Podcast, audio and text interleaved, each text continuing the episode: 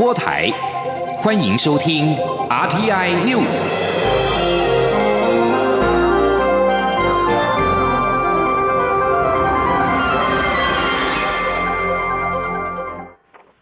各位好，我是主播王玉伟，欢迎收听这节央广主播台提供给您的 RTI News。今天是二零一九年十一月二十一号，新闻首先带您关注国际焦点。贸易专家与接近白宫人士二十号表示，美中达成第一阶段贸易协议的时间可能延后到明年，主主要是因为北京施压要求美方更广泛降低关税，而美国总统川普的政府也提出更多要求予以反制。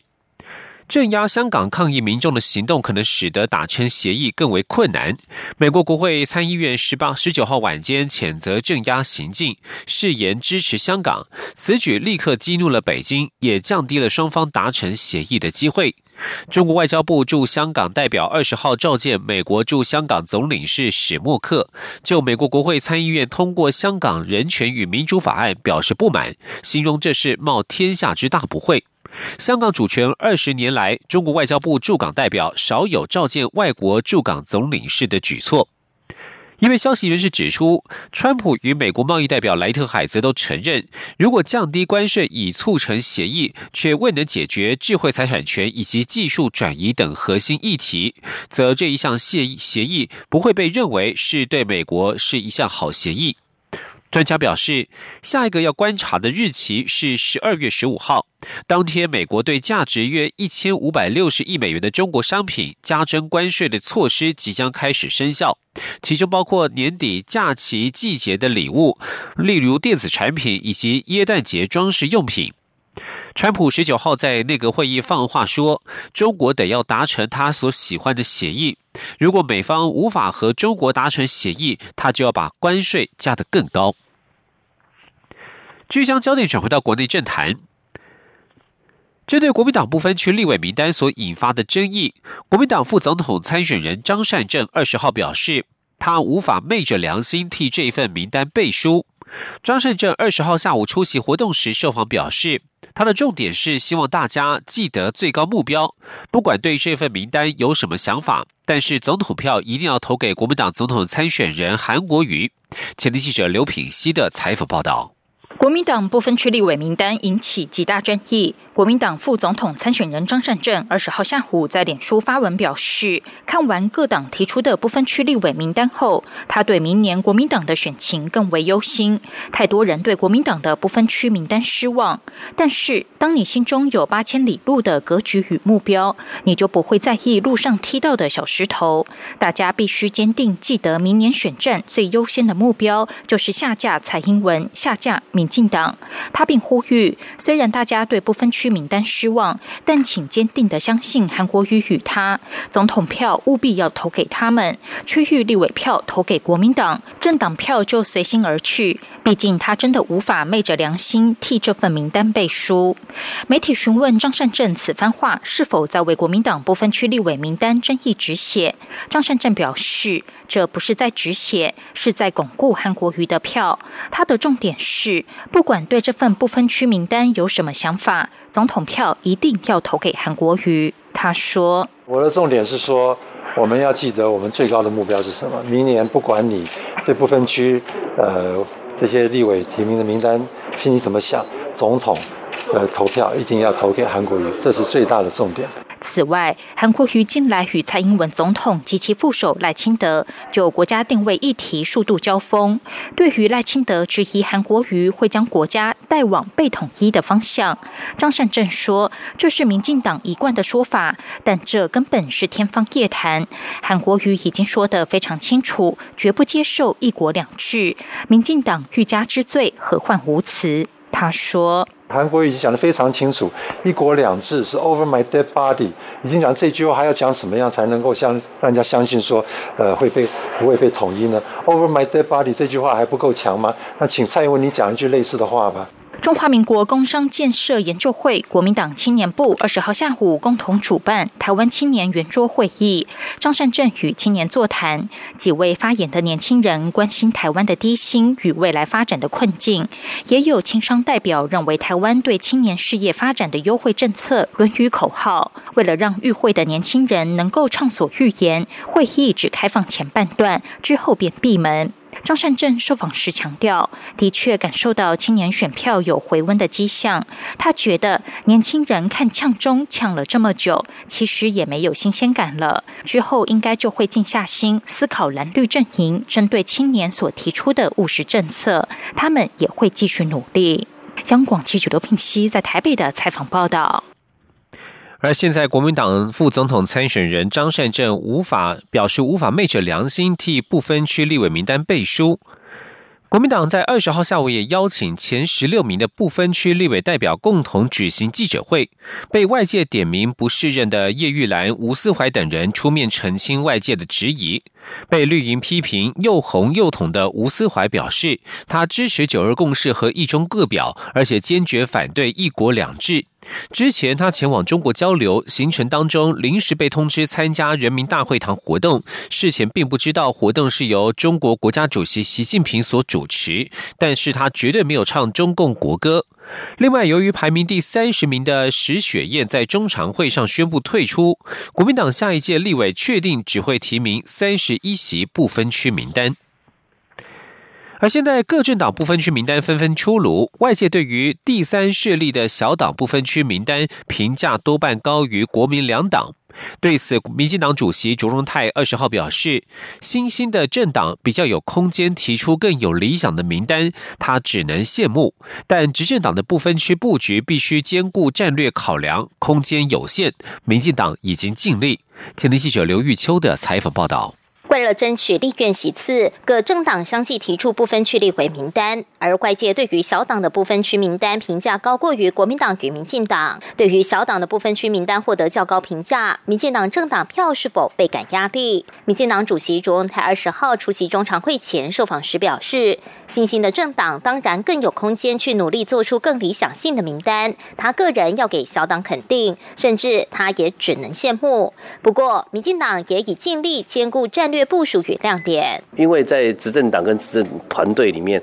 我们有战略性的考量，也有现实的这个战略性的这个部署，所以我们要兼顾到更多政策层面。那当然，呃，社会上比较能够呃。接受或理解的一些所谓的亮点名单，我们也尽量的去寻求，但是我们的空间确实是有限。不过我们已经尽到最大的努力。民进党秘书长罗文嘉二十号中常会后，也协同部分区立委安全名单内的吴玉琴、洪胜汉、范云等人，共同前往中选会登记参选，并高喊护国会、保台湾，呼吁民众把政党票投给民进党，让保台派成为国会多数。而媒体询问，民进党面临小党夹杀、分食票源，是否有重新评估不分区安全席次？罗文嘉表示，民主政治的可贵在于大家可以自由阻挡。对于其他小党的提出不分区名单，民进党都尊重，也相信人民会做更好的决定。至于有民调指出，国民党部分区名单引发各界抨击，但国民党流失的选票并未流向民进党，反而转向不表态。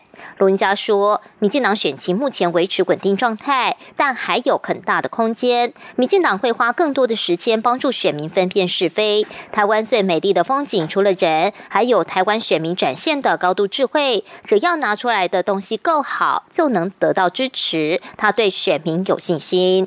张广电台记者刘秋采访报道。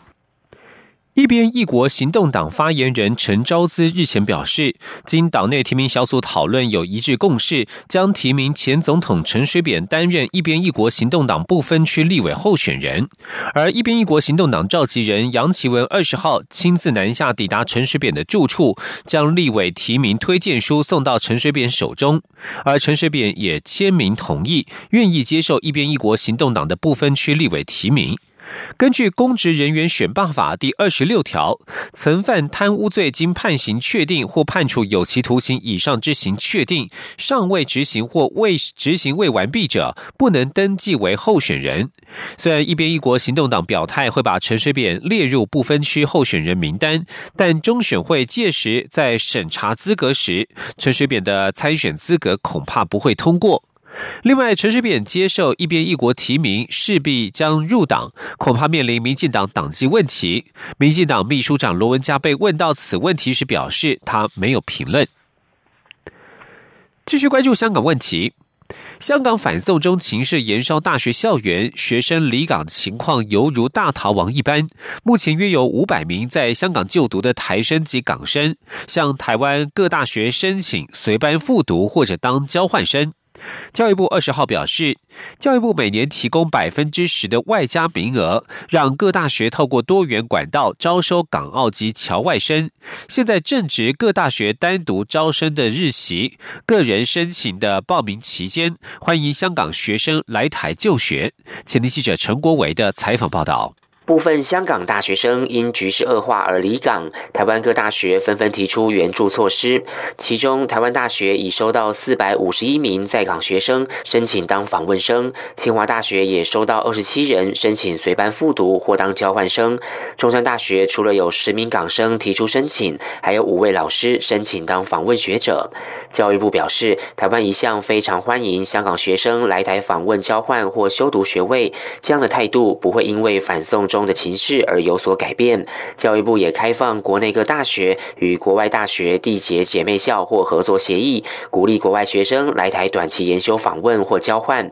有关办理时间、方式及名额，都尊重双方学校规划，不需要向教育部核备。教育部长潘文忠二十号在教育部部务汇报中表示，台湾这次无论是国立或私立大学，都展现了非常主动的协助态度。那在教育部提出，希望能够让这些。学生啊，可以更顺利的做学习上的衔接。那各大学啊，也纷纷主动的对外来表达，他们会透过各种的方式啊，不管是旁听啊，或是修学分啊，甚至也可能会在下个学期啊转学等等的这些措施啊，那各大学也都主动的提出啊相关的协助的这个措施。教育部说明，历来都依外国学生、侨生及港澳生来台就学相关规定，每年提供各大学百分之十的外加名额，让各校可以透过单独招生、个人申请、联合分发等管道，招收各级毕业生或大学在学生。每年十一、十二月间正值各大学单招、个人申请的报名期间，二三月则是联合分发报名期间，欢迎香港学生来台就学。潘文忠说，目前将在这百分之十的外加名额。基础上提供协助，后续如果会有更大量的需求，将再由高教司与技职司提出应变措施。中央广播电台记者陈国伟台北采访报道。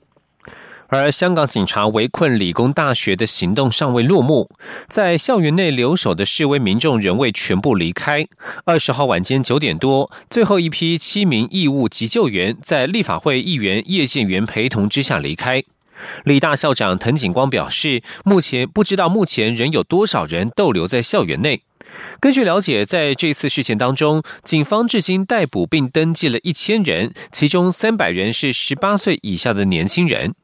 香港油尖警区指挥官何润胜二十号晚间在理大校园外说明事件处理的进展时，他表示，仍希望以和平方式解决，暂时没有最后期限，也不会进入校园。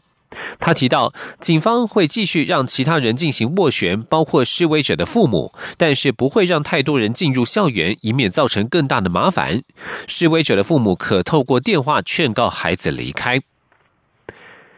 另外，反送中事件当中，八月份到深圳出差遭到中国当局行政拘留的英国驻香港总领事馆职员郑文杰，二十号表示，他被拘留期间曾经遭到虐待及殴打。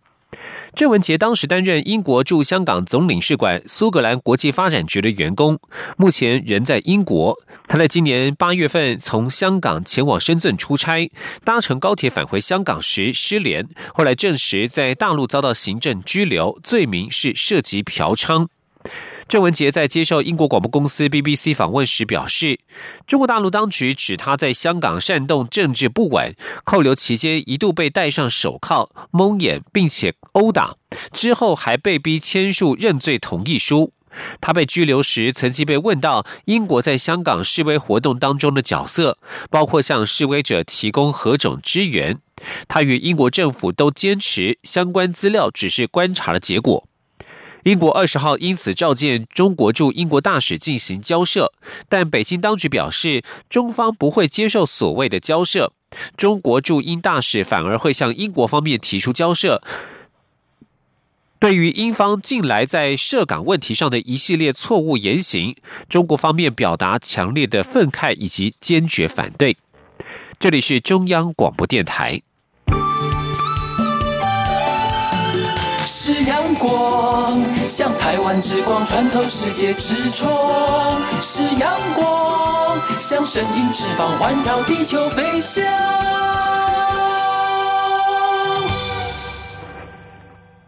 各位好，我是主播王玉伟，欢迎继续收听新闻。财经消息。经济部统计处二十号公布十月份外销订单金额四百七十二点八亿美元，较去年同期减少了百分之三点五，连续十二个月负成长，减幅持续收敛。经济部分析，今年一到十月累计接单年减百分之五点八，只要接下来两个月国际品牌手机及穿戴装置新品销售稳定的话，全球贸易局势持稳，全年的接单衰退幅度可望比上个月预估值再收敛，而且能够低于百分之五点八。前天记者谢嘉欣的采访报道。经济部统计处二十号公布十月外销订单金额四百七十二点八亿美元，较九月增加百分之三点九，但与上年同月相比，则如原先预期衰退百分之三点五，是连续十二个月负成长，而减幅也持续收敛。就主要货品而言，仅有电子产品表现一枝独秀，年增百分之一点七，为二零一八年十一月以来首度翻红。其余产品皆呈现衰退。经济部统计处处长黄瑜林说：“手机跟装载新品的上市，整个接单金额，就电子产品这部分受它的影响的，其实它还是有比去年要来的好一点。”那另外再加上我就是五 G 基础的建设跟效高效能运算，它所带动的一个新兴科技应用的扩增，所以它的那个上游端就是有关晶圆代工跟 IC 设计跟印刷电路板这些的供应链，其实它订单成长，才会让我们这个月的电子产品表现优于预期。另外，以接单地区来看，各主要地区多呈现衰退，仅有欧洲创下历年同月新高，年增百分之五点一，主因是手机销售畅旺，带动资讯通信产品与电子产品接单，还有自行车销售加所致。展望未来，经济部表示，仍要看贸易战后续消费旺季动能，如手机、穿戴装置新品销售情形而定。就往年而言，十一月接单会比十月少，不过十二月受到基期较低影响，接单有望翻红。以目前一到十月接单年减百分之五点八来看，只要未来两个月手机与穿戴装置新品销售稳定，贸易战等不确定因素未有恶化。全年接单衰退幅度还是渴望较上月预估值再收敛，且低于百分之五点八。经济部审慎乐观以对。中央广播电台记者谢嘉欣采访报道。五 G 产业也是台湾未来重要的经济动能。国家传播委员会 NCC。二十号决议，五 G 第一波试照竞价从十二月十号开始展开，并且初审通过台湾五大电信业者的竞价价资格。NCC 表示，希望良性竞争，价格合理，以免垫高未来五 G 资费的门槛，影响消费者使用的意愿。前天央广记者吴丽君的采访报道。根据统计，台湾行动宽频服务每户月平均数据传输量到今年九月已达到十九点一六 GB，远高于联合国国际电信联合会预测至二零二二年每户月平均传输量十二点一 GB 的趋势，也显示台湾对未来五 G 高容量、低延迟及万物联网特性的高度期待。为此，NCC 二十号正式。市拍板，五 G 第一波试照竞价将从十二月十号起展开第一阶段的数量竞价，由各竞价者针对这次试出的三个频段提出频宽需求，等需求超过试出频宽时，NCC 将提高价金，再进行下回合的竞价。但若届时还有频率未标出，NCC 也会重新试出。除此外，NCC 也同步通过台湾五大电信业者，包括中华电信、台湾大哥大、台湾之星、亚太电信及远传电信的五 G 竞价资格。平台事业管理处副处长蔡国栋指出，审查方式系依据《行动宽频业务管理规则》第十二条，由业者检具事业构想书，内含电信设备概况、财务结构、资通安全维护规划、技术能力以及发展计划，还有人事组织及持股状况、事业计划书摘要等，再由专家学者审核内容是否符合法规要求，并与业者面谈后再据此评分。蔡国栋说：“那最后就是根据面谈结果去打分数。那规定是二分之一以上，就是我们用七十六分为界。那有二分之一以上的委员，如如果是打七十六分以上的话，我们就判定合格。所以这个案子就是所有的审查委员，他都是给予七十六分以上的分数，最后做出初审的建议，然后送请大委员会来复审。” NCC 今年度试出的一千八百 MHz、三点五 GHz 及二十八 GHz 频段，频宽分别为二十 m、两百七十 m 及两千五百 m。业者完成第一阶段数量竞价后，预估要到明年一月初才会进行第二阶段的位置竞价。但对于未来的五 G 资费，则由于五 G 应用样态非常多，难以与现行的四 G 单。纯上网相比，因此目前业者尚难具体定出未来资费收取的策略。中央广播电台记者吴丽君在台北采访报道。另外，NCC 在。之前下令五大电信业者停售矮化台湾的三款华为手机，不过有网友指出，淘宝台湾仍可买到这三款手机。对此，NCC 二十号表示将出面要求淘宝台湾遵守我方的法令，同时也将召回电商平台的主管机关经济部依法处分，并且不排除修法解决电商平台贩售违规电信产品的问题。继续关注的是医药政策。卫生福利部次长何启功二十号出席医卫新南向政策厂商经验分享交流会，他在会中表示，卫福部已经决定要推动海外医疗投资顾问公司，借此在新南向国家打造前店后厂，协助台湾医药产业在新南向国家有自己的品牌通路。前天记者肖兆平的采访报道。一位新南向在一国一中心政策的两年耕耘后，已经获得新南向国家肯定。为了深化台湾医卫产业发展，卫生福利部举行医卫新南向政策厂商经验分享交流会。与会的卫福部次长何启功向在场医疗院所、药商代表宣布，卫福部决定要推动海外医疗投资顾问公司。一位西南向政策厂商分享交流会上，不少业者都希望能有更强的行销通路。对此，何启功在综合座谈时发言透露，海外医疗投资顾问公司的主张已经获得行政院初步认同。他说：“我们卫福部准备说服行政院要成立海外医疗投资顾问公司。呃，当时的行政院现在秘书长讲一句话，我相信我听了会很感动。”我们的同仁也会听得很感动。他说：“你们为服务除了自己该管的事之外，还愿意站出来替国家的产业去想，哎，我我们暂时你继续努力，继续做下去。”之所以要成立海外医疗投资顾问公司，就是看到新南向国家公司立部门有新建医院的迫切需求。何启功解释，正因为台湾的医疗品质与教育训练备受肯定，所以透过顾问公司进一步协助评估，没和打通自己的通路。他说：“所以我们现在准备为什么要成立一个公司，是希望开始去评估哪一些案子是成功带回来，又给各个医学中心或者金融单位，或者是说的医疗相关产业，大家一起来努力去跟他们合作经营医院或者合作盖医院，那就会达到前店后厂，我们才会有自己的通路。何启功还说，如果其他国家市场有可能性，政府也愿意协助开拓。他强调，重点还是要把台湾医疗产业做好，国际社会自然会了解 T 不等于 C。中央广播电台记者肖兆平采访报道。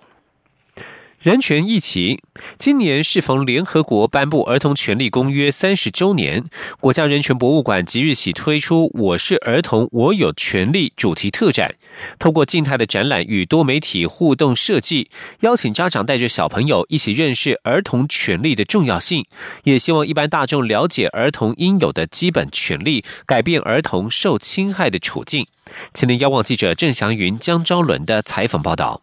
二零一九是联合国儿童权利公约颁布三十周年，国家人权博物馆在二十号世界儿童人权日这一天推出“我是儿童，我有权利”儿权公约三十周年主题特展，并以小朋友热闹的演出为特展揭开序幕。整个展览展示儿权公约发展历程，并介绍儿童权利之父科扎克创立儿童会议，强调儿童自治与参与的精神，让小朋友观展时更能理解儿童权利的重要性。这边是科扎克的。他讲过的语录，那杰瑞，你最喜欢哪一句话？我最喜欢这一句：如果禁止孩子吵闹，就像是禁止心脏跳动。为什么呢？因为我相信有很多小孩都很喜欢动，可是大人就会觉得他们很烦、很吵，所以我觉得大人很可恶。另外，展场也以空间情境装置重现过去威权时代遭受迫害的儿童处境，并透过小朋友导览解说，让人权教育向下扎根。周贤龙前辈被判了七年的刑，但是服刑完之后被送被非法送到小琉球劳改两年。当时十七岁被逮捕的他，已经二十岁了。展览同时邀请国内外多位插画家，将生硬的《儿权公约》条文转换成生动易读的图像语言，并透过多媒体互动，打造沉浸式体验，让民众深入了解儿童也拥有生存权与发展权、参与权、受保护权等基本权利，尝试改变儿童受侵害的现况。人权馆馆长陈菊孔说：“那我们这个展览啊，除了希望能够在这这个地方带给更多的人来认识啊，关注儿童权利之外，我们也会希望透过许多的活动来啊，这个邀请大家，特别是我们的啊爸爸妈妈们，共同的来啊认识人儿童权利啊，进一步的来捍卫儿童权利。”人权馆表示，博物馆作为一个常域空间，希望能带出更多可能性，让外界重视儿童人权的价值与意义。中国电台记者郑祥云、江超伦台北采访报道。关心天气。台风凤凰逼近，中央气象局表示，根据最新预报，预计台风凤凰会接近台湾东南部的海面，并且沿着台湾东边外海北上。若是转向的点以及距离离台湾近的话，最快今天上午就会发布海上台风警报。而根据气象局的观测，目前凤凰台风在今天清晨两点的中心位置是在北纬十九点八度、东经一百二十五点二度，以每个小时十六公里的速度朝西北西前进。目前最近中心的最大风速是每秒二十三公尺，瞬间最大阵风每秒三十公尺，七级风暴风半径为一百公里。气象局预报员陈建安表示，凤凰台风的路径有往东边修正，原本预计会从巴士海峡通过，但是最新预报修正为接近东南部海面之后转向，沿着台湾东边外海北上，最快今天上午就会发布海上台风警报。至于陆上台风警报，陈建安表示，由于预期台风会逐渐减弱，预期发布陆警的几率较低，但也不是完全不可能。继续关注国际消息，联合国和顶尖研究团体二十号警告，全球已规划或准备进行的石油、天然气和煤炭产量将远远超越抑制全球暖化、让地球维持适合人类所居所需的产量目标。二零一五年达成的巴黎气候协定要求将全球暖化限制在远低于摄氏两度的水准，可能的话尽量紧身在摄氏一点五度的范围。然而，联合国的报告指出，全球预计生产的化石燃料总量，比为了让地球表面温度较工业革命前水准升高不超过摄氏两度所容许的燃烧量，超出达百分之五十。若是要限制在摄氏一点五度的范围内，则计划中的化石燃料产量将将较容许的数量超出一倍之多。尽管截至目前为止，全球仅升温摄氏一度，但全世界已经出现逐渐增强的致命热浪、洪灾和超级风暴。以上新闻由王玉伟编辑播报，这里是中央广播电台。